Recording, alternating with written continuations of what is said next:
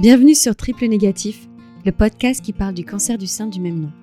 Savez-vous qu'il existe 4 cancers du sein à l'heure actuelle? Le cancer du sein triple négatif touche principalement des femmes de moins de 40 ans il concerne entre 15 et 20% du cancer du sein. Dans ce podcast, je vous expliquerai ses particularités, pourquoi c'est un cancer qui se soigne mal, mais aussi toutes les étapes de ce que je vis actuellement. Je suis Émilie Dodin, j'ai 33 ans, j'ai deux enfants de moins de 4 ans j'ai créé le blog mode et beauté The Brunette en juin 2007, puis co-créé deux podcasts Power et Power Mama. J'ai aussi sorti un livre sur la maternité appelé Liberté, Égalité, Maternité en mai 2020. Bref, je suis une femme qui ne s'ennuie pas, malgré la maladie. Bonne écoute. Bonjour à tous, aujourd'hui j'ai le plaisir de recevoir Marine Labla de la boutique Bizialdi qui a également eu un triple négatif il y a quelques années. On a été opéré par la même chirurgienne, ça crée des liens. Je vous laisse écouter l'épisode tout de suite et euh, j'espère que ça va donner de l'espoir aux personnes qui sont en rémission du cancer du sein triple négatif.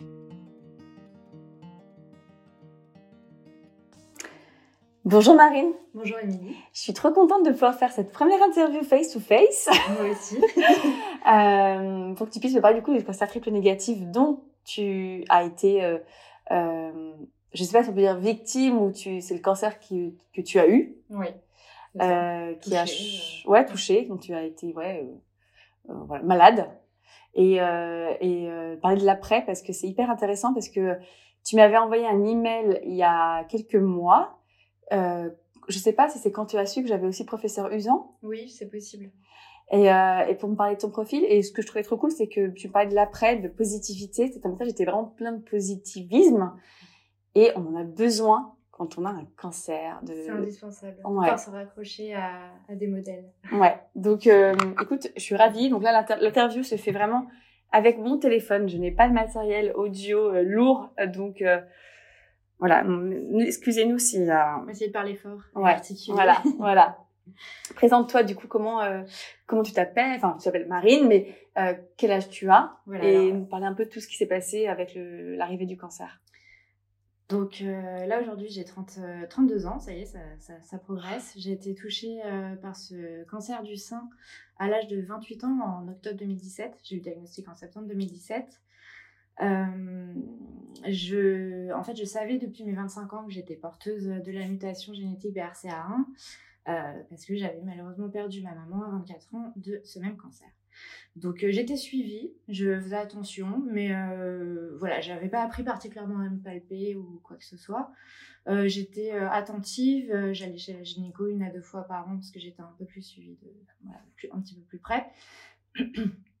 Et j'avais fait donc une échographie de contrôle en avril 2017 euh, où il n'y avait rien, tout était ok. Euh, je venais de quitter euh, un de mes premiers, enfin de mes boulots, donc euh, voilà, j'avais l'esprit libre, j'avais chômage et vacances à la fois, ça me, je sortais d'une longue période professionnelle difficile. Et, et, fin juillet, sous la douche, j'ai senti une boule parce que j'avais le bras en l'air, donc une mmh. position pas commune. Et, et puis là, je crois que j'ai fait un déni, alors que je savais que je pouvais possiblement être touchée. Euh, C'était fin juillet à Paris. Euh, ma gynéco était partie en vacances. Je me suis dit que j'attendais. Voilà, que j'allais attendre euh, la rentrée. Je venais de commencer un nouveau travail. Donc, euh, c'est allé assez vite. Et puis, euh, pendant ce temps-là, elle grossissait. Elle prenait un centimètre par mois. Et, euh, puis bon, bah, finalement, j'ai vu ma gynéco euh, début septembre 2017 et euh, ça allait très vite. J'ai été euh, diagnostiquée très rapidement. J'ai été euh, euh, du coup envoyée vers le professeur Usan, qui a été voilà, absolument merveilleuse, que je remercie encore aujourd'hui si, si elle nous écoutera à ce moment-là. sur le moment, on m'a parlé de triple négatif. Je savais absolument pas ce que c'était. Et euh, je dois dire que j'ai, en fait, euh, étonnamment, alors que je suis assez curieuse, j'ai pas vraiment, euh, je me suis pas penchée sur la question, j'ai pas posé de questions. Euh, on m'a juste dit, vous aurez pas d'hormonothérapie, vous aurez pas d'herceptine. Du coup, je me suis dit, ah bah, bah cool, hein j'ai pas d'autres traitements à, à, faire. Donc euh, voilà, je, je savais pas qu'il y avait un impact particulier et je me suis pas renseignée à ce moment-là. Moi, j'ai d'abord eu l'opération. Euh, j'ai eu d'abord une mastectomie, un curage axillaire parce que j'avais des ganglions qui étaient touchés. Et, euh, et j'ai enchaîné avec la chimio. Tu as eu l'opération d'abord parce que as, ton degré de prolifération du cancer était élevé Ou ils t'ont expliqué pourquoi tu l'as eu euh... Euh, Ils m'ont pas expliqué. Euh, je pense qu'il était extrêmement agressif parce qu'il prenait un centimètre par mois. Donc il évoluait vite. Voilà, il évoluait, il évoluait très vite. il était très très proche des ganglions. Ils ont même pensé au départ que c'était pas vraiment une tumeur, que c'était un ganglion gonflé parce que c'était vraiment sous le bras. Donc, oui, non, ils ont dit il faut enlever ça tout de suite. Tu as une atteinte au ganglion? J'ai une atteinte en ganglion. J'en ai eu deux ou trois qui ont été touchés. Donc, tu étais en stade 3 du coup. Ouais, c'est ça. Ok. D'où le fait qu'il m'a enlevé la chaîne la chaîne ganglionnaire oui, voilà. enlevé complètement ok. Voilà j'ai eu un curage euh, un curage complet. Euh, donc euh, voilà après j'ai il y a eu la rééducation et puis j'ai enchaîné début novembre avec la chimio. Donc il y a eu 4 C et 12 taxol. Et, et, en fait c'est à la fin de mes EC que il m'en restait une. Et là j'avoue que je le vivais assez mal. C'était difficile j'étais j'étais pas bien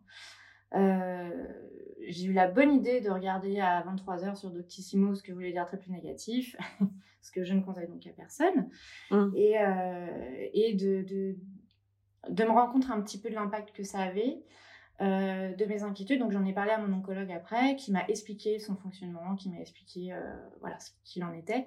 Donc là, ça avait été assez difficile parce que je comprenais en fait que c'était euh... un petit cancer du sein quoi. Voilà. on dit entre guillemets euh, voilà même si voilà il n'y a pas de petit cancer du sein et il y a des hormonotés pendant qui soignent très mal, et euh, c'est c'est vrai que c'est pas en fait c'est pas une c'est pas une règle. Mais euh, bon il y avait cette inquiétude supplémentaire c'était un peu le coup de massue et je pense qu'avec la fatigue accumulée le stress j'étais qu'à mi-parcours c'était assez inquiétant. Donc donc voilà donc après j'ai quand même continué le traitement hein, j'avais rien de toute façon j'avais pas le choix mais euh, c'est vrai que ça a été un petit peu compliqué de comprendre euh, euh, ce qu'il en était, même si j'étais toujours contente de ne pas avoir d'hormonothérapie après. Ah, c'est clair que c'est le premier truc qu'on dit ouais super et après on se rend compte que c'est en fait c'est pas un cancer qui va se soigner qui soigne différemment quoi en fait mais et tes proches ils ont agi comment quand tu as appris que tu avais un cancer? Ça ça a été alors moi j'ai une nature où j'ai été obligée enfin j'avais besoin de prévenir j'ai pas du tout dissimulé ouais dans tout ce qui a pu m'arriver dans la vie, j'ai toujours besoin de communiquer.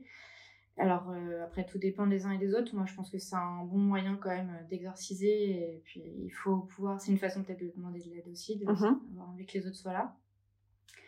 Euh, pour ma famille, bon, ça a été extrêmement compliqué parce que c'était à peine 5 ans après le décès de ma mère. Donc, c'était. Euh, c'était. Puis bon, voilà, c'était. C'était un peu. Disons que j'ai pas pu trop. Ils ont été extrêmement présents. Mon père et ma soeur, mes grands-parents étaient extrêmement présents. Euh, ma tante, euh, qui a aussi été touchée par un cancer du sein, a été très présente. Euh, voilà, j'ai eu un entourage très. mais j'essaie de les préserver. Donc, je me suis beaucoup rabattue, si je puis dire, sur mes amis, mon compagnon, qui, a eu beaucoup de choses à porter.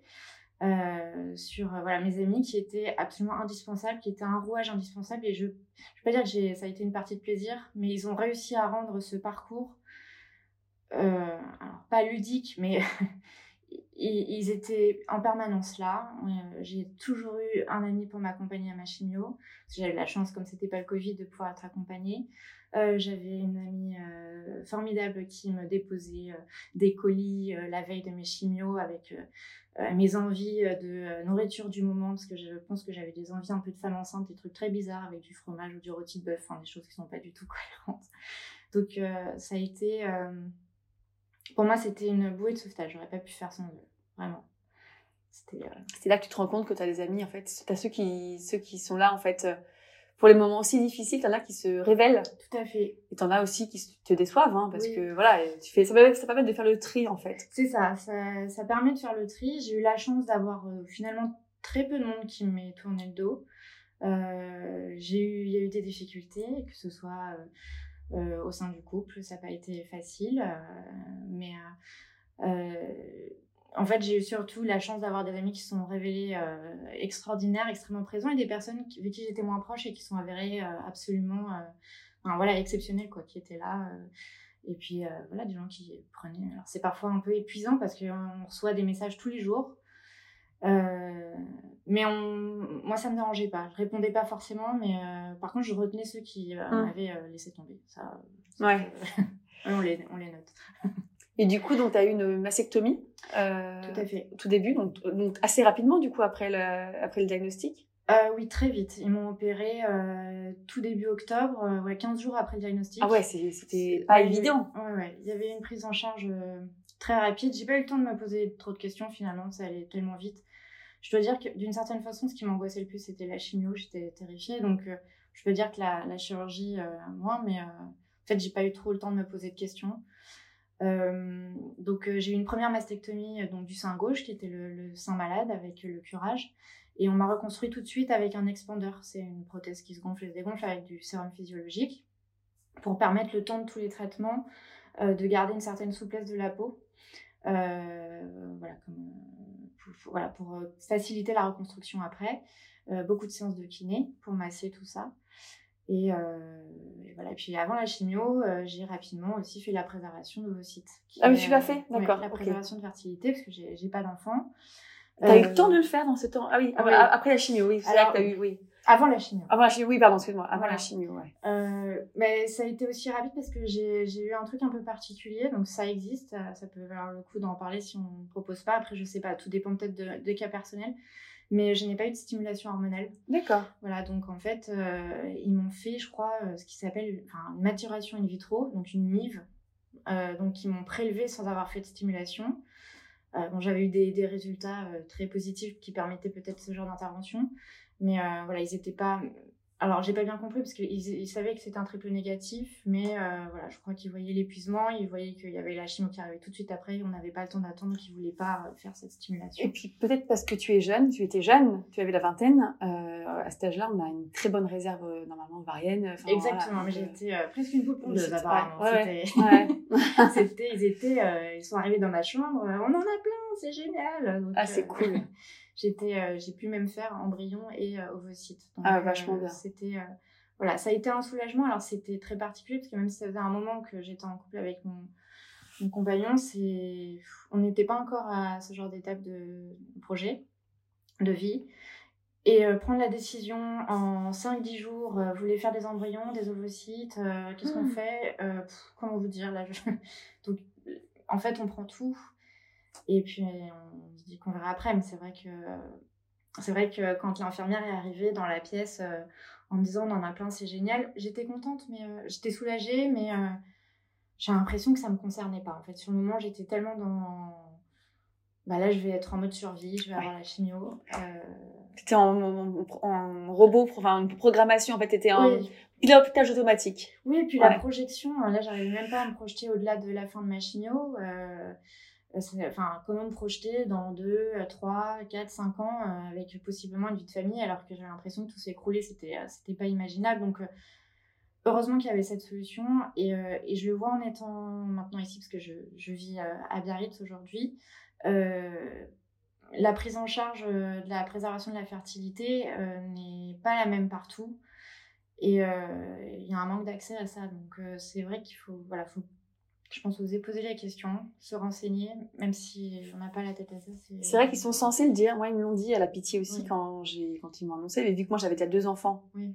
et que nous, on était très fertiles, donc je me suis dit, bah, euh, j'ai pas envie de souffrir en plus. Oui. Mm. Parce que j'ai me parler de stimulation. Mm. Et euh, mais c'est important de le demander parce qu'il y en a qui qui pensent pas, il y en a qui le proposent pas, alors que je crois que c'est obligatoire. ouais, ça fait partie de la prise en charge. Ouais.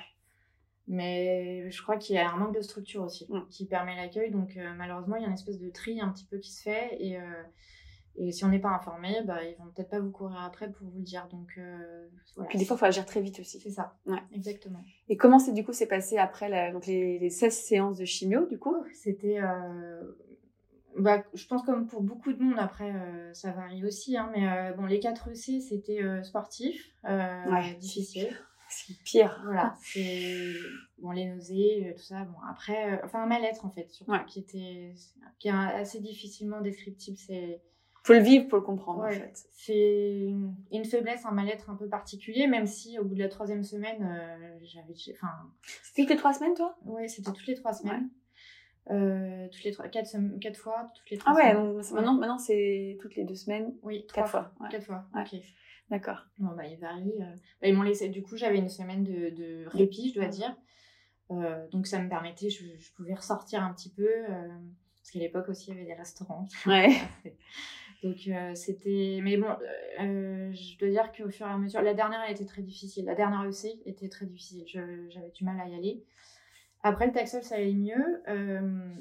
Bon, après, ça, il faut pas que ça angoisse ou stresse, mais c'est un des effets qui peut arriver. Moi, j'ai fait un, choc allergique au Taxol à la première séance. Euh, donc, euh, bon, ça a été assez impressionnant, ça m'a annulé la première séance. Après, j'ai dû passer en hôpital de jour pour, pour surveiller. Et en fait, ils m'ont fait passer sur trois heures au lieu d'une heure. Donc, j'avais des séances de Taxol qui duraient une demi-journée au lieu de deux heures. Donc, c'était un petit peu long, mais ça se passait très bien. Tu sais que c'est maintenant le protocole ah d'accord. En fait, ah bah, euh, moi ma première ma première séance et la deuxième séance, ils ont fait attention. En fait, moi ils sont étaient en surveillance hyper contrôlée pour les deux premières séances. Et moi la première, ils m'ont passé en 5 heures, je crois. Ah bah, Elle je pense que ça a dû les ouais. Ah bah en fait en fait parce que c'était choses assez nouvelles en fait, c'est des c'est la, la, médecine elle évolue quand même hyper vite. Donc, ils voient comment ça se passe. Et maintenant, je sais que moi, c'était 5 heures la première fois, 4 heures la deuxième. Et après, c'était en 2 heures. D'accord, ok. Mais c'est vrai que du coup, ils veulent vérifier que tu fasses pas de réaction allergique. Donc, il y a les antihistaminiques, il y a tout ça, tout ça, tout ça. ça. Mais ouais, c'est un peu la loterie, ils savent pas, en fait. Bah, c'est ça, oui, parce que là, euh, je crois que, bah, moi, j'ai eu très peur, mais euh, mon père qui était avec moi a, eu peur aussi, parce que c'est venu assez vite. Et, euh, j'ai commencé à avoir du mal à respirer, je suis devenue très rouge. Ça fait le de coin. Oui, voilà. Ok. Donc, ça a été pris tout de suite, mais j'ai gardé une tension à 18 toute l'après-midi avant qu'il me lâche. Donc, après, j'étais là, je vais faire la AVC, je vais pas m'en sortir. Bon, bref, c'était une bonne journée. Mais bon, finalement, après, le taxol est passé et je peux dire que je me marrais, mais j'avais un copain qui venait, qui, qui bossait pas à ce moment-là et on, on se marrait bien en fait. Euh, donc c'était, euh, je me faisais un gros McDo à chaque fois en sortant pour me mmh. remercier. Me... Voilà, c'était euh, mon gros McDo du retour de Taxol. Donc ça faisait quand même 12 McDo sur 12 semaines. Ça faisait. Écoute, tu sais, moi j'allais à la boulangerie me faire des 5 crêpes et une gratuite à chaque fois et je me les enfiler hein, parce que t'avais très faim après le Taxol. C'est ça la cortisone, ouais. c'est ouais. le pour ça. Donc ouais. C'était euh, donc ces, ces, séances de chimio, on va dire que quand c'est fini, on est content. Ouais. Euh, mais euh, c'est voilà. On passe qu'au début, on pense pas en fait arriver à la fin et se dire on va y arriver en fait. Ça paraît tellement insurmontable. C'est ça. Et une fois qu'on a fait, on dit putain, je l'ai fait. Et d'ailleurs, comment t'as vécu ta perte de cheveux? Euh... Parce que t'as perdu tes cheveux déjà, parce oui. que c'est pas forcément sûr. Oui, oui, non, j'ai perdu, j'ai perdu tous mes cheveux, j'ai perdu les poils, les sourcils un peu vers, vers, la, vers la fin.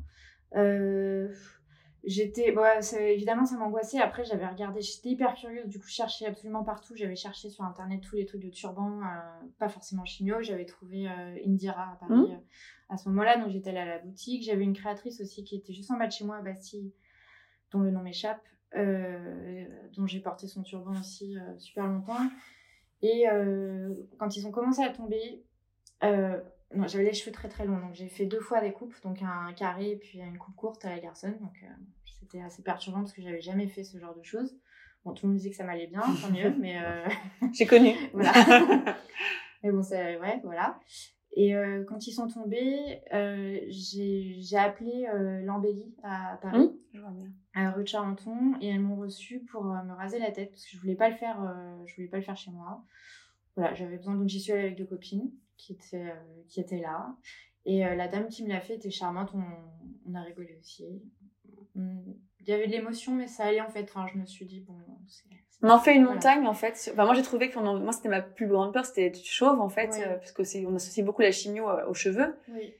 Mais une fois que tu le fais, en fait, soit c'est une porte de libération de se dire qu'en fait tu vas te concentrer sur autre chose. Oui. Et en plus, moi, moi ça me faisait mal, je sais pas toi. Oui, ça tirait, ça Et du coup, t'es content de plus avoir mal en fait. Et du coup, tu passes à autre chose et. C'est ça, puis je me disais, je voulais pas garder des cheveux qui pouvaient euh, peut-être être, euh, avec du produit. Je sais pas comment dire, j'avais besoin d'évacuer cette chimio, donc euh, j'étais très contente que ça reste pas stocké là-dedans. C'est un peu bizarre, mais. Donc, non, j'avais envie. Après, ouais, quand les cheveux repoussent, on a l'impression voilà, de redevenir soi quand même, parce que c'est vrai que moi, j'ai pas gardé, j'ai aucune photo de moi euh, la tête euh, rasée. D'accord. Euh, j'ai montré à personne à part. j'ai pas porté de perruque. J'ai porté un turban. Je m'étais acheté une frange, mais j'ai jamais porté. Donc, j'assumais en quelque sorte. Après, c'était l'hiver, donc je mettais beaucoup mon bonnet. Mais j'ai jamais. J'avais beaucoup de pudeur par rapport à ma tête. Et pourtant, aujourd'hui, d'autant avec l'activité que j'ai maintenant, je trouve ça dommage d'avoir cette gêne. En fait, une fois, je me souviens, j'étais dans la salle de bain, j'avais la tête euh, donc nue et euh, ma sœur a failli rentrer. j'étais habillée, hein. mais on a eu l'impression, enfin c'est comme si elle ouvrait la porte et que j'étais toute nue, quoi. Donc il y avait un espèce de, oups, pardon, enfin il y avait vraiment un tabou au-delà de ça. Et, et c'est marrant qu'on enregistre aujourd'hui parce que je crois que c'est le jour où elles font leur défilé des, des crânes rasés. Et, et, je trouve ça, je pense qu'il y a tellement ce tabou qui reste autour de ça. Insidieusement, j'étais j'arrivais pas moi à, mettre ma tête nue alors que ouais je me suis pas vraiment acceptée à ce niveau-là mais euh, j'étais entre deux. Donc euh, j'avais pas peur de montrer que j'étais malade mais euh, ouais, le crâne nu ça passait pas. Après tu sais je pense qu'il y a aussi l'évolution qui est maintenant se fait beaucoup plus ça il y a eu beaucoup plus une acceptation du, de ça en fait. Ça, ça change beaucoup ça évolue mm, beaucoup mm, en trois ans. Je trouve que déjà le, la parole a énormément évolué.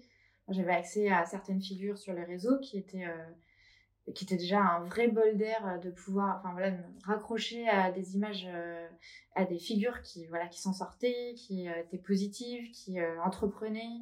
Je suivais à Charlotte Husson avec sa marque Mister K. Je, me suis nourrie de son parcours parce que ça m'a beaucoup aidé, de, des frangines, de, entre nous aussi. Ouais.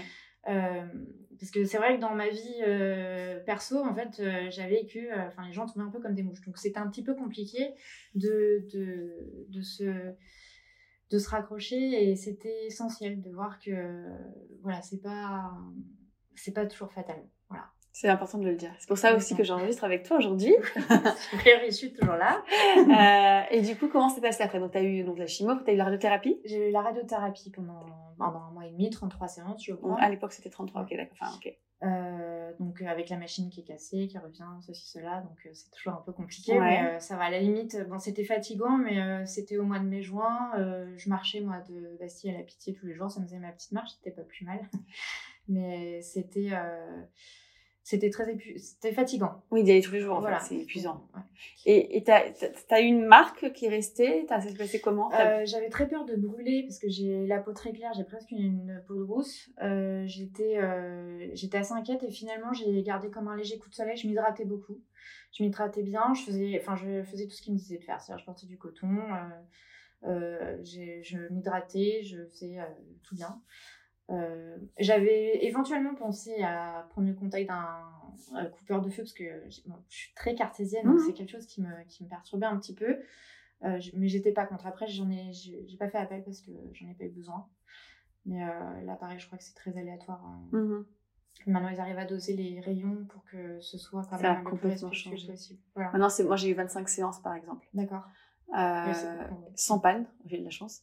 Mais euh, tu vois, les coupeurs de feu, tu peux y avoir accès sur Internet. Il y a un site, un groupe Facebook qui s'appelle Barreur Coupeur de Feu. J'ai fait appel. Super, En fait, le mec, il me, il me répondait pas tout le temps. Donc, en fait, du coup, je me suis dit, bon, bah, voilà, je lui disais le truc et j'ai arrêté. Quand je voyais que je réagissais bien, qu'il me disait que ça allait. Ouais.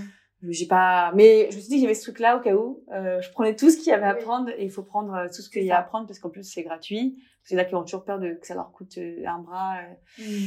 Mais euh, c'est bien, c'est bien que tu montres parce que moi, je, moi qui suis en train de finir, qui a fini ma radiothérapie, qui est, je suis pas brûlée, mais un gros coup de soleil quand même. voilà, c'est ça. C'est intéressant de me savoir comment est la peau maintenant aussi, tu vois. Ça, en ce qui me concerne, moi, ça a très bien évolué et beaucoup d'hydratation et ouais, j'avais un bon coup de soleil. Ça me faisait pas mal, mais mhm. c'était bien rouge. Et ça s'est estompé petit à petit. À petit et voilà, j'ai fait attention l'été qui a suivi de pas m'exposer. Et euh, j'ai quand même peut-être dû y aller une ou deux fois parce qu'on n'est jamais très euh, sage, mais mm. euh, je faisais quand même très très attention et voilà, ça c'est bien. Là j'ai récupéré. Donc, et comment s'est passé l'après, après une fois que tu as fini Donc, euh, est arrivé les un an du coup de ton, ton diagnostic? Alors, les un an, mon diagnostic, ça a été un peu compliqué parce que du coup, bon, je suis partie l'été en vacances, j'étais bien, et puis au retour, bah, mon arrêt maladie s'est terminé c'était hors de question que je retourne dans ce nouveau travail. J'avais déjà, euh, alors j'avais pas du tout mûri de projet, mais euh, pour moi il était hors de question que je retourne dans un cycle professionnel, euh, enfin salarié comme j'étais, etc. on avait ce projet de quitter Paris, qui était déjà le cas avant, mais qui du coup s'est accéléré avec la maladie parce que c'était devenu indispensable.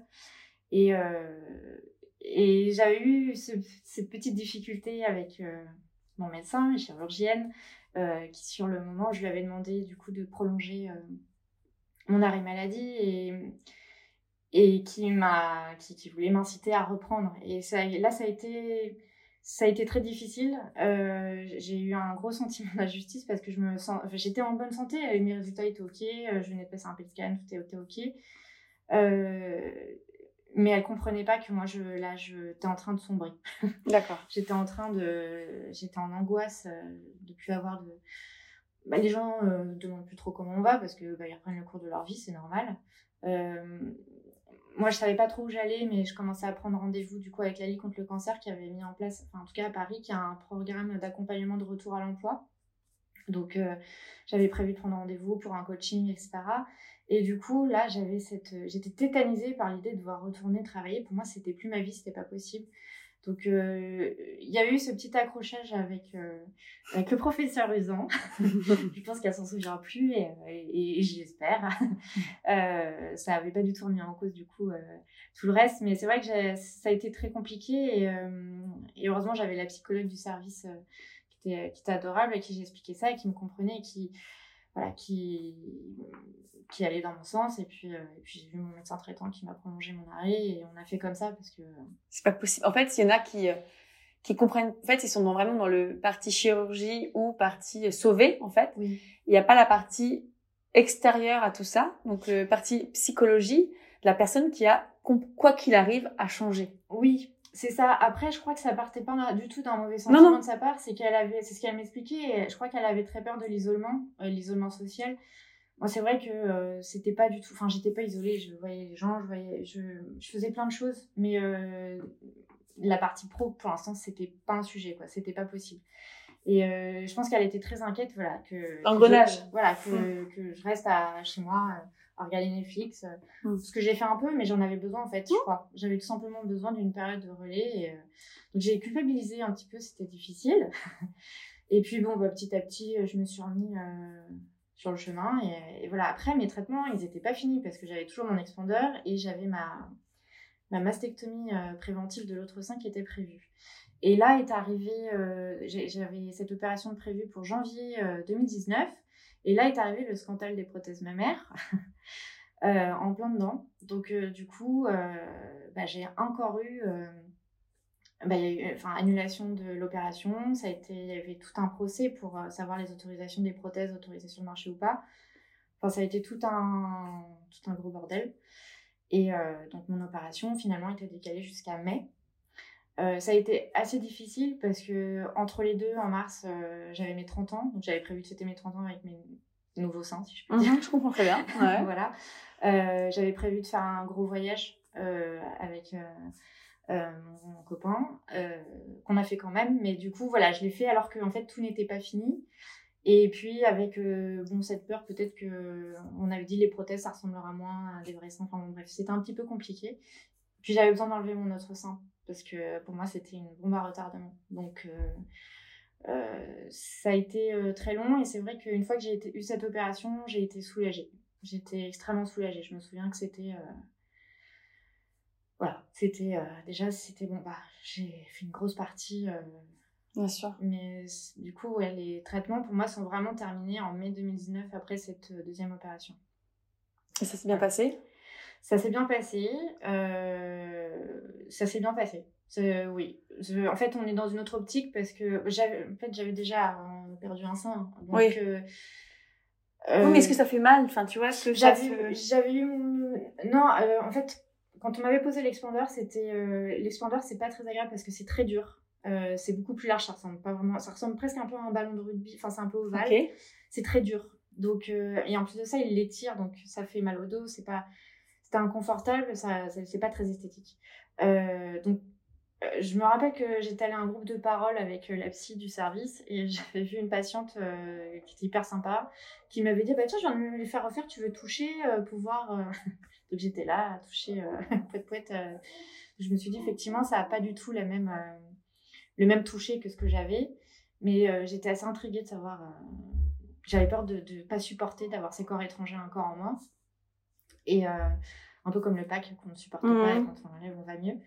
Et en fait, ça n'a rien à voir. Je ne vais pas dire que je les ai oubliés tout de suite, mais il n'y a pas eu de douleur comme je l'ai eu la première fois. D'accord Enfin, j'ai j'ai eu du doliprane un peu de morphine au début, mais ça a été très rapide. Enfin, Ah ouais, été- ça vend du rêve.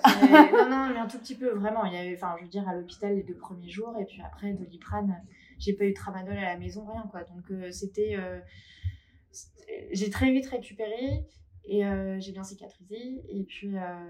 Et en fait, le mouvement, on les- on- je les sentais pas. Ok. Donc, euh, donc je vais pas dire qu'aujourd'hui, euh, j'ai évidemment pas mon corps d'avant. Euh, je sens toujours des petits tiraillements. Il y a, il y a certaines gènes qu'on est obligé de vivre avec, mais euh, je ne le vis pas mal. Voilà. D'accord. Je C'est le vis pas bien, mais je le Mm. vis pas mal. donc voilà. Ok. Et, euh, et donc après, donc après les passés les projets, parce que là du coup on est à Biarritz, donc là tu étais Ouais. à Paris. Voilà, j'ai été à Paris, je suis parisienne. Après, j'ai ma famille qui est euh, originaire du sud-ouest. Et euh, je, je venais à Biarritz depuis toujours et j'avais ce projet déjà depuis un moment de venir. Et là, du coup, ça s'est accéléré. Et, et parallèlement, du coup, à tout ça, c'est vrai que j'avais j'avais eu besoin de, non seulement de, voilà, j'avais cette envie d'entreprendre, mais aussi de, bah, de satisfaire un besoin que moi, j'avais pas vraiment trouvé euh, quand j'étais à Paris. Euh, de, de pouvoir proposer un lieu. Déjà, ici, ça n'existait pas. Dans la région, il n'y avait absolument rien qui était proposé. Pourtant, il y a quand même. euh, il y a l'hôpital de Bayonne et la clinique Bellara qui sont deux grosses structures qui prennent en charge donc, toute la région sud des Landes et, et Pays Basque pour la prise en charge cancer. Euh, donc, il n'y avait rien à part bah, des pharmacies et des magasins d'orthopédie. Et je me suis dit, bah, il y a quelque chose à faire. Et, et j'avais envie de créer un lieu qui soit, qui soit pas uniquement une boutique spécialisée. Ça me gênait un petit peu, même si j'avais été extrêmement bien accueillie à l'embellie, par exemple. Euh, voilà, j'avais quand même un peu ce, ce rejet. Euh, Je comprends très bien. voilà, ça peut faire un petit peu.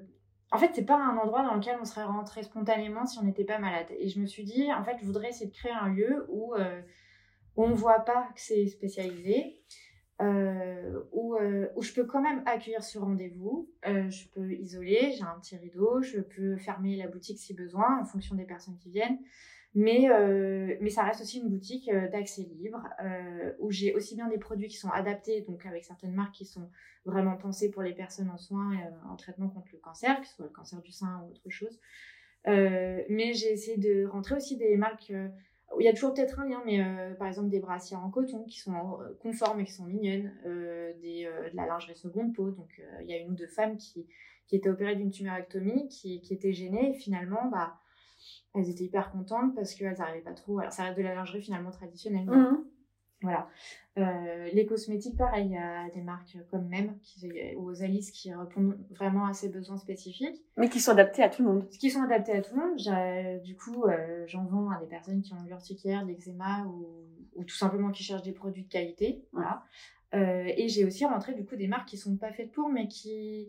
Moi, par exemple, j'avais cherché très longtemps un déodorant euh, qui soit le plus clean possible, qui me convienne, euh, qui soit agréable. Et j'avais trouvé à Paris le Molly, qui est une petite marque à, à peau, qui sont des très bons produits. Donc je me suis dit, bah tiens, je vais faire rentrer ça. Je trouve que c'est du. C'est des produits bio, c'est pas dédié particulièrement aux personnes en soins, mais il y a certaines choses qui peuvent convenir. Donc euh, l'idée, c'était vraiment de. Voilà, de. Tout condenser en fait, tout- toutes tes recherches et euh, oui, en fait, savoir tout ce qu'il faut quand un, quand t'as un traitement et que tu sais pas trop euh, Mm. où piocher pour prendre la bonne, le bon produit. Ça. Là, c'est une boutique qui a qui couvre un large spectre parce que tu as des, aussi des, bou- des, des- aussi des, des bouquins. J'ai des bouquins, j'ai euh, alors j'ai aussi tout ce qui est euh, prothèse mammaire rem- euh, remboursée par la Sécu. T'as ça? Ah oui, c'est oui, ça. Oui, oui. D'accord, ok. Oui, oui, j'ai fait la formation et euh, je, je les distribue. Enfin, C'est génial. Euh, Il y a la, les brassières post-op, Ouais. euh, qui sont les brassières glamour, les brassières sport. Que tu gardes pendant un mois de compression? Voilà, les, les brassières qui sont aussi prescrites. Et en plus, j'ai mis un partenariat en place avec une association locale qui est basée à Dax, euh, qui finance à hauteur de 40 euros ces brassières post-op. Vachement bien. Et elles aident aussi euh, pour l'achat d'un maillot de bain post-opératoire. Génial. Donc, euh, parce que ça, c'est des choses qui. Surtout la brassière post-op, qui est pas du tout prise en charge par la Sécu. Les gens ne le savent pas forcément Voilà. aussi. Voilà, toutes ces aides qu'on peut avoir aussi, donc c'est ça. La Ligue aussi peut prendre en charge ce genre de choses. Mais c'est vrai que là, au niveau de la brassière post-op, c'était compliqué parce que les mutuelles prennent pas en charge et, et ça a un coût. Et c'est pas le truc le plus agréable qu'on a envie de s'acheter. Autant un bandeau, bon, ça fait, enfin, c'est une accumulation, un turban, tout ça, mais c'est quelque... un accessoire qui reste plaisant dans la mesure du possible. La brassière post-opératoire, euh, bon, euh, on l'achète pas vraiment avec gaieté de cœur, donc ça fait quand même, et puis c'est vraiment un budget, donc ça permet aussi d'accéder, enfin, pour certaines femmes, d'accéder à cet outil.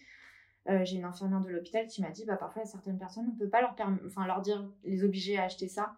Donc, elle se retrouve avec du bricolage et la contention n'est pas assez bonne. C'est ça que moi, je trouve très difficile dans, là-dedans parce que moi, j'ai les moyens de me payer ça. Il y a des femmes, elles sont dans une précarité absolue. Oui.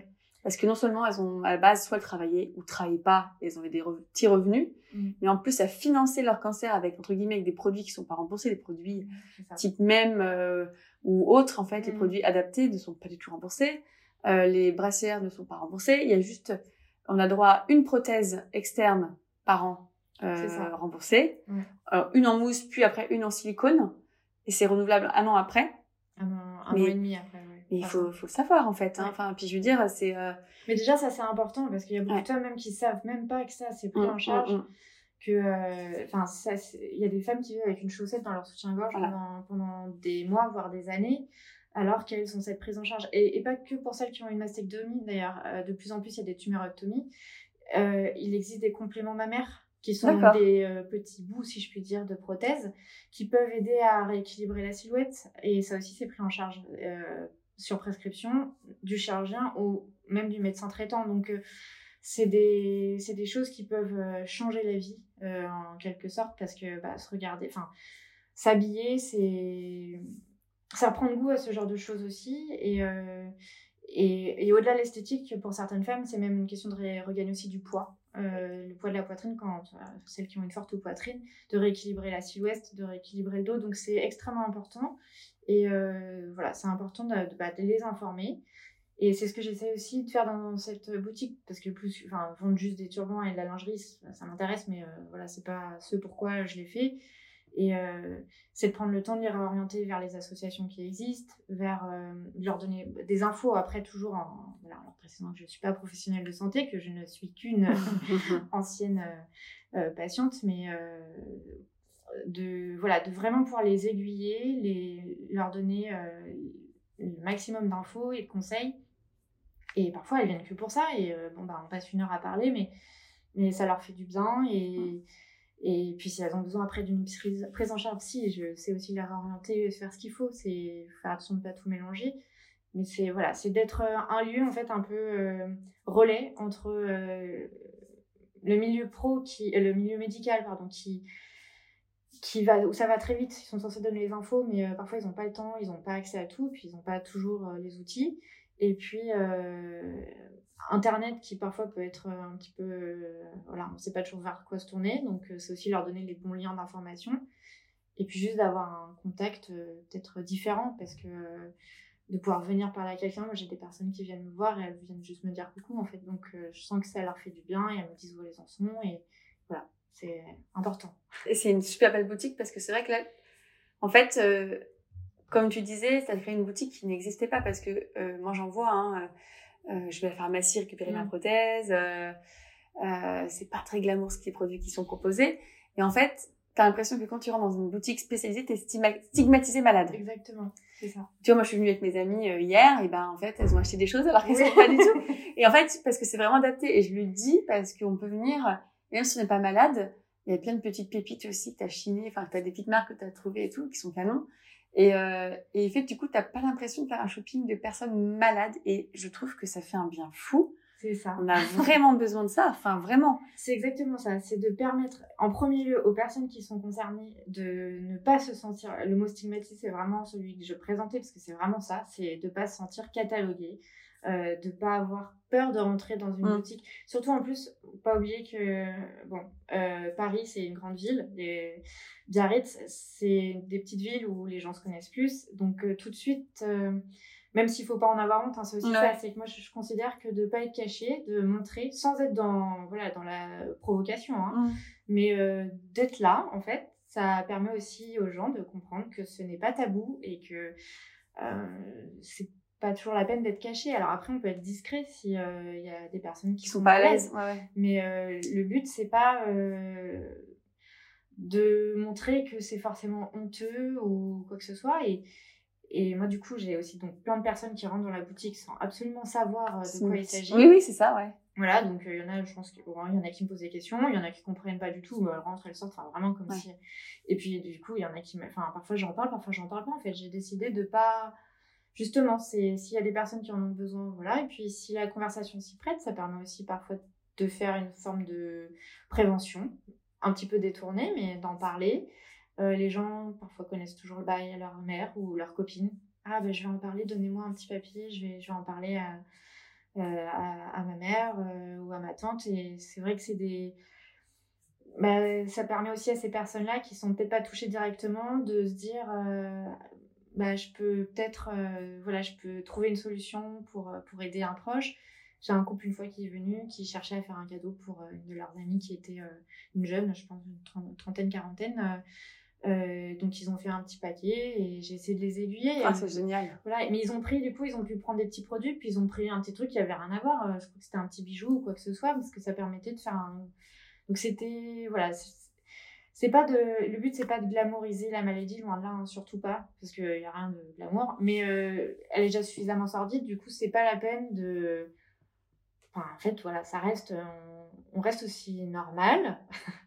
Et euh, même si on est suffisamment, euh, on se sent suffisamment mis de côté quand on est malade parce qu'on a l'impression d'être à part, que la vie à côté continue et que nous on est arrêté sur le quai du le quai de la chimio, clair. ou de ou même d'une opération, même sans chimio d'ailleurs. Mais mais donc le but c'est de, de, rester dans un univers qui est agréable et euh, j'ai même une dame une fois qui m'a dit, bah, je sais pas si c'était très bien entendu, mais qui m'a dit, mais c'est rassurant de savoir que si un jour quelque chose nous arrive, il y a ça qui existe, enfin, qu'il y a un endroit comme ça. Bien sûr. Et c'est. Moi, j'ai trouvé ça bien de me dire, bah, je, déjà, je, je rassure certaines personnes, mmh. euh, leur montrer que oui, la maladie, c'est pourri, euh, c'est pas glamour, l'hôpital, ça pue, mais qu'il y, a des, il y a des endroits qui peuvent aider et soulager, accompagner. Mm. Et qui se raccroche à la vie normale. Exactement. Qui, qui vraiment. Euh... Qui stigmatise. en fait, j'en reviens à ça parce que mm. Ça raccroche, tu vois, à la vie qu'ils avaient avant, entre guillemets, d'entrer dans une belle boutique. Mm. Et de se dire, faut des achats pour eux. Là, c'est des achats qui sont différents parce que bah, il faut chercher une prothèse, il faut chercher euh, un maillot de bain adapté. Tu vois, comment je parlais, je te cherchais des maillots de bain adaptés à une silhouette de mastectomie et que je me rendais compte de ce qu'il y avait sur le marché. C'était soit très mamie. C'est compliqué. Soit euh, très moche. il en faut pour les mamies aussi. Hein. Oui, oui, non, mais je sais. Et je, quand je dis mamie, ce n'est pas du tout. Euh... il y a des mamies qui savent s'habiller, quoi. C'est ça. En fait, c'est ça. C'est que je dis, c'est que les gens ont une image de la mamie, oui. mes mères. Oui, qui m'énerve parce que moi je vois ma, ma, mamie qui s'habille pas comme ça, ma maman qui ne s'habille pas comme ça, et je trouve que du coup c'était vraiment le cliché de bah en fait ils sont âgés donc c'est moche. Ouais, Et non, je suis désolée, euh, arrêtez de, arrêtons de faire ça, arrête, proposons à tout le monde des produits qui sont beaux. Ouais. Et donc, c'est cool, c'est que tu as fait cette sélection-là et que je trouve ça hyper chouette parce que, bah, en fait, il faut. Enfin, moi, quand je, là, je me retrouve pour mon premier été, alors, cette année, je ne m'expose pas, mm. mais à me dire, oh là là, mais quel maillot de bain je vais pouvoir mettre, moi qui avait toujours que des décolletés. C'est chaud. C'est compliqué. Donc, c'est sûr que par essence, on est obligé d'avoir des choses qui sont moins échancrées, moins décolletées, mais il y a quand même un, entre-deux. Puis même, euh, c'est des motifs, c'est une forme. c'est Et euh...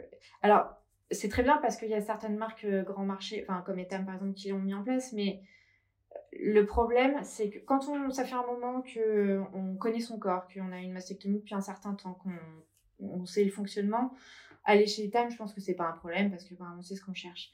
Mais euh, moi, ce que je vois, c'est que je vois beaucoup de femmes qui sont, par exemple, dans l'attente d'une reconstruction, euh, qui sont pas forcément très à l'aise à raconter leur vie à euh, une vendeuse de chez Tam. Alors, il y en a qui sont formées, euh, mm. mais peut-être pas toutes. et puis, voilà, de pouvoir avoir des conseils qui sont peut-être un peu plus adaptés à une situation particulière. Donc, euh, moi, j'encourage surtout c'est les marques à développer euh, des, des, maillots, mais de même de permettre peut-être la distribution de ce genre de choses. Euh, alors, je sais que c'est très compliqué, mais dans des lieux comme, ce, comme mmh. ici, parce que faut démocratiser. Oui, parce que c'est bien de pouvoir aller chez Etem acheter son maillot, mais euh, il y a certaines femmes qui n'oseront peut-être pas y aller et qui l'auraient peut-être acheté le même, peut-être chez Etam ou une autre. Hein. Je fais la grosse pub pour Etam. Mais, mais euh, de, de, pouvoir. comme la lingerie chez Princesse Tam Tam qu'ils avaient fait, Mhm. qui est très jolie. euh, je crois qu'on peut que l'acheter enfin, si, Sur euh, Internet. sur Internet. Le problème, c'est que je vois, moi, aux essayages, les gens, ils ont besoin déjà d'avoir un avis, d'avoir du conseil, de pouvoir essayer souvent en même temps que leur- l'achat de leur prothèse, parce qu'en fonction de ça, ça va. Donc, euh, moi, je vois que le regard, même si mon regard n'est pas le plus important, elles ont besoin d'avoir quelqu'un qui, qui lui dise. euh, qui prenne du recul par rapport Mhm. aussi à elle. Et, euh, et, enfin, on prend du temps quand on essaie de la lingerie après une opération. Et je trouve dommage qu'il n'y ait pas accès à ce genre de choses parce que moi, ça me permettrait de diversifier aussi l'offre parce qu'il y a très peu de choses encore. Et ça va arriver. Moi, je pense que ça va arriver. Ouais. J'en ai beaucoup parlé aussi. aux marques avec qui je parle euh, quand je leur ai, quand ils m'ont contacté. Je leur ai dit, mais voilà, j'en ai parlé à IC, j'en ai parlé à. Anya, Anja, pardon, dis Anya, mais. Anja. Euh, et en fait, ils disent merci parce qu'effectivement, euh, c'est Ouais. pas des, moi, c'est des sujets sur lesquels ça va venir parce qu'il y en a de plus en plus de jeunes femmes touchées par le cancer, malheureusement. Et que, Ou euh, Comme tu dis, qu'ils sont moins jeunes, mais moi j'en vois plein Mm. de moins jeunes qui, euh, qui, ont, qui voudraient de la- des choses plus jolies, quoi, plus Ouais. fines, plus délicates. Ouais. Euh, Après, il y a aussi le problème pour des fortes poitrines. Moi, je vois qu'en plus, il y a la structure. Il faut arriver à maintenir la poitrine tout en ayant une prothèse. Alors, ça devient presque là, c'est du technique. Et Oui. c'est vrai que de la petite lingerie fine typisée, qui est peut-être peut-être moins adaptée, par exemple, à, à une lourde poitrine, c'est pas toujours évident. Mais voilà, de proposer choses. d'autres choses, quoi, de, enfin, de diversifier. Bah ouais, bah, moi j'achète j'ai du Chantel en fait, hein. Ouais. Euh, c'est du Chantel Soft Stretch qui est canon. Et ben là je porte que ça, je porte même Ouais. pas ma, ma, ma prothèse externe euh, parce que c'est hyper confortable et que j'avais acheté le Princess Tam Tam mastectomie euh, en dentelle qui m'a gratté Ouais. sur le côté. Et du coup fait la peau sensible et. euh. J'ai fait là je mets que des trucs euh, qui me fassent seconde peau en fait et qui me fassent pas mal. mm. Et ça m'a fait un bien fou parce que voilà, je suis trop bien quoi. Ouais. Mais, euh, mais je pense qu'il y a, il y a des choses qui se développent et je a vois ça. il y a la marque euh, Cœur de Lys, alors, on- voilà, qui est en coton, qui est euh, une ancienne patiente qui a développé ça depuis deux ou trois ans. Elle fait que de la lingerie coton bio, donc c'est extrêmement doux. En plus, c'est adapté à la radiothérapie. Et euh, du coup, elle a des modèles euh, aussi euh, mastectomie. Ok. Donc, ça, mais bon, voilà, elle, est, elle commence petit à petit, mais elle n'est pas très connue parce qu'à la base, c'est une marque qui a été développée pour ça. Donc, c'est toujours un peu stigmatisant, justement. Puis c'est surtout c'est niche entre guillemets. Oui, après, moi, par exemple, bah, j'en vends maintenant. Cette lingerie-là, j'en vends à des personnes. euh, elle fait des petites brassières en coton douce euh, qui s'ouvrent sur le devant. Euh, même, il y a un soutien-gorge en coton tout doux. Je, je, je le vends à des personnes qui sont pas du tout malades. Parce qu'il est hyper confortable et que c'est un entre-deux, quoi. Donc, T'as quoi comme marque là du coup en, en termes de lingerie? Je vois il y a Esquisse. Alors, Esquisse, c'était- oui, ouais. j'ai Esquisse. euh, là, c'est vraiment de la seconde peau, c'est une marque parisienne. Euh, je, je vais surtout pouvoir rentrer. Elles vont développer une collection en coton. Donc euh, voilà. Là, il n'y a pas de poche. Mais c'est très bien pour les personnes qui ont une tumérectomie ou qui, qui, sont en radiothérapie enfin, ou qui ont besoin juste de confort. Moi, j'ai j'ai voulu aussi proposer, élargir au confort. Bien sûr. Donc, j'ai aussi, les- dans le même genre, j'ai les petites brassières de chez Minastorm, euh, qui est un peu euh, la marque euh, Nos Bras, si je puis dire. Donc, euh, il y a les petites brassières en coton. Bon, ils en ont fait à paillettes aussi, donc ça, c'est sympa. Mais, mais donc, c'est l'alternative. Parce que souvent, en plus, après une opération, moi, après ma mastectomie, je... en fait, avant, j'avais une petite poitrine, donc je portais très peu de soutien-gorge. Et, après ma reconstruction, bah, je me suis dit, bon, bah, ils vont venir tout seuls, donc je vais arrêter de mettre un soutien-gorge. Et en fait, je sens que, euh, alors je sais pas si c'est le poids des prothèses, j'en sais rien, mais voilà, je- ça me tire un peu à la fin de la journée si j'en mets pas. Euh, donc, euh, mais j'arrivais pas à retourner vers la lingerie triangle en dentelle. ouais. Enfin, j'en mets un de temps en temps pour une soirée, mais comme tu dis, ça me gratte, ça me serre, j'ai l'impression que ça m'appuie un peu, donc je suis plus trop bien. Et donc maintenant, j'alterne avec la marqueur de lisse qui est en coton, parce que ça m'avait beaucoup soulagée, je l'avais découverte après, et euh, les petites brassières de chez Minastorm qui sont Canon. elles sont, elles sont vachement bien. Et donc euh, après, bah, j'ai Anita, qui est la vieille marque, si je puis dire, de lingerie, euh, un peu mémère. Mais ils développent certains modèles qui sont... Ils essayent de faire des efforts, franchement, en lingerie. Donc, Puis pour les fortes poitrines, euh, et pour les dames parfois un peu plus âgées, mais les fortes poitrines, euh, ils ont un très bon maintien. C'est un corsetier. Ah, donc, cool. euh, voilà. Et ils font des prothèses mammaires. Ok. Et, euh, et voilà, pour la lingerie, euh, c'est déjà c'est ça. Et, euh, et en maillot de bain, il y a Marly, Ouais, que j'avais découvert que c'était Ouais. Rouennais. qui ils sont magnifiques. Nicolas Goujon, le créateur, est en plus adorable. Et euh, il cherche vraiment à, À se développer. voilà, à se développer et euh, à proposer des produits euh, bah, hybrides, un peu, enfin, vraiment qui puissent convenir à tout le monde. Et puis bon, Anita aussi qui fait des maillots et qui sont de très bonne qualité. Bon là les motifs pour certains sont très jolis, il y en a qui font là pour le coup, il reste sur du mémère sur certains. Tous les goûts sont dans la nature donc ça, ça marche Oui, aussi. c'est vrai. Mais, mais ils sont de très bonne qualité, ils sont très gainants, ils, sont, ils, ils maintiennent très bien. Donc euh, les gens se sentent en sécurité. Ça, c'est cool. Tu n'as pas encore d'e-shop Non, j'ai pas d'e-shop. j'ai un site internet où je présente au plus près. euh, Enfin, j'essaie de mettre à jour pour montrer vraiment tout ce que j'ai parce que c'est important de pouvoir avoir un petit peu se faire une idée avant de se déplacer. Après, j'ai pas d'e-shop. Alors, avec les confinements successifs, la question s'est posée, mais euh, bon, ça demande euh, une organisation. J'exclus pas peut-être plus tard de le faire, mais c'est pas. Priorité. non, c'est pas une priorité parce que je tiens vraiment à ce que ce soit un lieu. Et Oui. Euh, après, c'est des marques. Je suis un revendeur, je développe pas. alors Peut-être qu'un jour, je créerai euh, la marque Bicialdi, mais, euh, mais pour l'instant, c'est pas d'actualité. C'est vraiment de revendre et de conseiller et d'avoir du contact. Donc, euh, euh, en revanche, je peux tout à fait faire des envois. C'est ce que j'ai fait. Euh, Il y a plusieurs personnes qui m'écrivent ou qui me passent un coup de fil. Et, et dans tous les cas, je suggère toujours de passer un coup de fil parce que ça permet de pouvoir préparer en amont et d'être sûr que la personne aussi se déplace pas pour rien parce que c'est fatigant. Donc, Bien sûr. On n'a pas toujours. euh, Donc, euh, donc voilà. Et puis pour tout ce qui est cheveux aussi, c'est hyper important de, de pouvoir euh, prévoir en amont. C'est Voilà. clair. Voilà.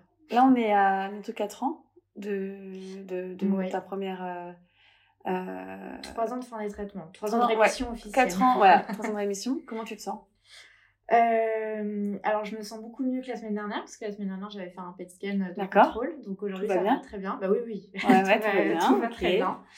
Euh, c'est ce dont je parlais avec une ou deux euh, clientes qui sont en fin de traitement. Et voilà, ce problème, enfin, cette angoisse qui monte après les traitements. Moi, j'avais eu une angoisse permanente, c'est-à-dire que j'arrivais plus à passer une nuit sans. J'étais obsédée par la récidive. Ouais, Ça me rassure, ça me rassure. J'ai euh, réellement, euh, je ne savais pas comment j'allais continuer à vivre comme ça parce que tous les soirs je me couchais, et je me faisais des, des films, j'avais mal là, euh, au, au bras, au, au ventre. Voilà, Euh, je m'étais remise un petit peu à sortir après, donc euh, pour le coup, euh, une fois je boivais un petit peu trop et puis je me suis dit, ah ça y est, j'ai mangé du sucre, j'ai mangé ça, donc bon, j'ai arrêté. Je fais tout ce que, maintenant je fais ce que je veux, j'ai repris ma vie normale. Et petit à petit, avec le temps, ça s'estompe. Mais c'est vrai qu'à chaque contrôle, euh, il y a quand même une période de stress qui remonte. Et je pense que malheureusement, on n'est jamais à l'abri d'une enfin, angoisse sous-jacente parce que ça fait. Voilà, c'est comme ça. Enfin, je pense que. L'épée de Damoclès toute la vie, en fait. Voilà, c'est exactement ça. Donc euh, bah, là, j'avais mal au dos. euh, je pense que j'ai rien. C'est juste que là, ça fait six mois que j'ai ouvert et que je suis beaucoup debout. Donc euh, je pense que ça appuie sur la colonne vertébrale. Mais bon, j'étais persuadée que j'avais des trucs. Ouais. Bon, bah, ça va beaucoup mieux depuis que, que je l'ai fait. Et puis, bah, voilà, quand on a une inquiétude, c'est d'aller faire un contrôle. Euh, tant pis, moi, j'ai l'impression d'être complètement parano et hypochondriaque quand je parle à mon et euh, au professeur Lezon, parce que je, je suis là, je voudrais euh, un PET scan, je voudrais une IRM, je voudrais tout ça, s'il vous plaît, parce que j'adore le faire. Donc, euh, Du coup, ça se passe comment T'es suivi à Biarritz, là? Non, j'ai gardé mon suivi à, À Paris? à Paris. Après, mon PET scan, je l'ai fait à l'hôpital de Bayonne, du coup, parce que euh, ça m'évitait de re- remonter. Mais pour l'instant, je garde mon suivi à Paris parce que euh, j'ai été extrêmement bien prise en charge. Euh, je vais pas dire que je suis attachée à la pitié salpêtrière. Mais tu vois euh, ce que tu veux dire, c'est c'est en fait, ça te, ça te rassure? ça me rassure. C'est, je connais l'endroit, j'y ai passé. Bah, en plus, enfin, c'est vrai que j'ai fait toute ma chimio, la radiothérapie. Je vais pas dire que c'était ma deuxième maison, mais je, Si. C'est vrai? Voilà. Et puis j'ai- les soignants étaient adorables avec moi. J'avais une infirmière euh, d'annonce, alors elle est partie, euh, tu n'as pas dû la rencontrer, mais euh, qui s'appelait euh, Nadia, euh, qui était l'infirmière du professeur Lusan, qui était absolument formidable, qui m'avait orientée vers tout. Il y avait une association de danse, euh, je- genre de trucs que j'aurais jamais fait d'habitude, mais euh, coup j'avais fait les cours de danse et les cours de sport à la pitié. Enfin, j'avais fait des trucs qui, qui m'avaient beaucoup euh, fait de bien finalement. Et euh, donc, euh, non, je garde mon. J'exclus pas peut-être après de le faire ici, mais ça va, c'est Pour l'instant, ouais. Enfin, Puis tu le prévois bien à l'avance, donc ça te fait un petit oui, trip à Paris, oui, quoi. voilà, moi, je, je retourne voir ma famille, mes amis, c'est l'occasion, c'est pas du tout un problème. D'accord. Et donc, c'est toi qui demandes à chaque fois vers le, le TEP scan. Non, là, le TAP scan, j'ai j'ai rien demandé. C'est comme je lui ai parlé de mes douleurs au dos, Ok. elle, me, elle me l'a elle me l'a prescrit. Euh, après, moi, j'ai normalement, j'ai que une écho. Oui, c'est ça. Voilà, j'ai que une écho euh, ma mère et une écho abdominopelvienne. C'est tout. Je, suis pas sûre que ce soit. suffisant, mais. euh, C'est bien déjà. Oui, c'est bien. Et puis une prise de sang. C'est non, c'est bien. Après, bon bah, moi je demande de l'avoir tous les six mois. Normalement, c'est une fois par an. Ok. je le fais tous les six mois. C'est parce qu'ils mettent un impact psychologique sur la Mm. fin du rapport, mais bon, ça, ça c'est pas voilà. Pour l'instant, c'est comme ça, mais euh, mais bon, le- si je peux dire quelque chose aux personnes qui sont en fin de traitement et, euh, et qui sont dans l'angoisse, euh, parce que c'est vraiment de l'angoisse, c'est que ça s'estompe. On, pas totalement, mais on, peu à peu, on arrive à reprendre. La vie reprend. la vie reprend son cours différemment. Mm. Euh, on ne redevient pas la même personne. Mais moi, je- qui m'étais dit, ah là là, euh, ces gens qui se prennent la tête pour des conneries, euh, c'est n'importe quoi, bah, je suis contente. Parfois, je me prends la tête pour des conneries. Je me dis, ah, bah, je sais pas si. Du coup, je, Mm. me, je me dis, bah, calme-toi, Marine, tout va bien. Et en même temps, je me dis, c'est cool, j'arrive à me prendre la tête pour des trucs euh, pas graves. Donc, ça veut dire que en ce moment, ça va, quoi. Parce que, Ouais, c'est clair. Non, mais c'est important, c'est important, je pense, de récupérer enfin, ça, en fait. oui. Et c'est quoi le conseil que tu donnerais, du coup, aux personnes qui, qui sont malades, qui viennent Euh, bah, alors, déjà, conseil, je sais pas, parce que. il y a trop de conseil conseils, on t'as donne trop de conseils. Euh, en fait, c'est justement de, de le vivre à sa façon. Euh, on exhorte beaucoup à, à le vivre bien ou à être fort ou ceci, cela. Euh, moi, j'étais un peu un déchet pendant, pendant tout ce temps-là. Enfin, je subsistais grâce à, à la gaieté, à l'enthousiasme de mes amis. Euh, je me suis gavée de bonbons, j'en mange jamais. Maintenant, j'ai arrêté, mais je me suis gavée de cochonneries pendant tous mes traitements. Tout ce qu'il faut pas faire normalement, mais C'est ce qu'on nous balance, hein. c'est, Voilà. un peu de la légende urbaine, le sucre. Hein. Voilà, Ouais. donc euh, c'est pas. euh, Je mangeais ce qui me faisait plaisir. Et puis, euh, je pense de. si on trouve peut-être un soutien psy, peut-être pas au début, moi au départ je pensais que j'en avais pas besoin. J'ai une psy qui était venue en service de chimio et je l'ai regardée, je savais pas quoi lui dire, euh, j'avais envie qu'elle parte. Je me disais, comme je parle beaucoup à mes amis, j'en ai Mm. peut-être pas à l'usage. Et puis, euh, bah, au moment de découvrir euh, ce que voulait dire triple négatif Mm. et où j'étais en, en baisse de régime, je me suis dit, allez, je refais un essai avec une autre. Et donc, euh, j'ai revu celle, une autre, d'un autre service.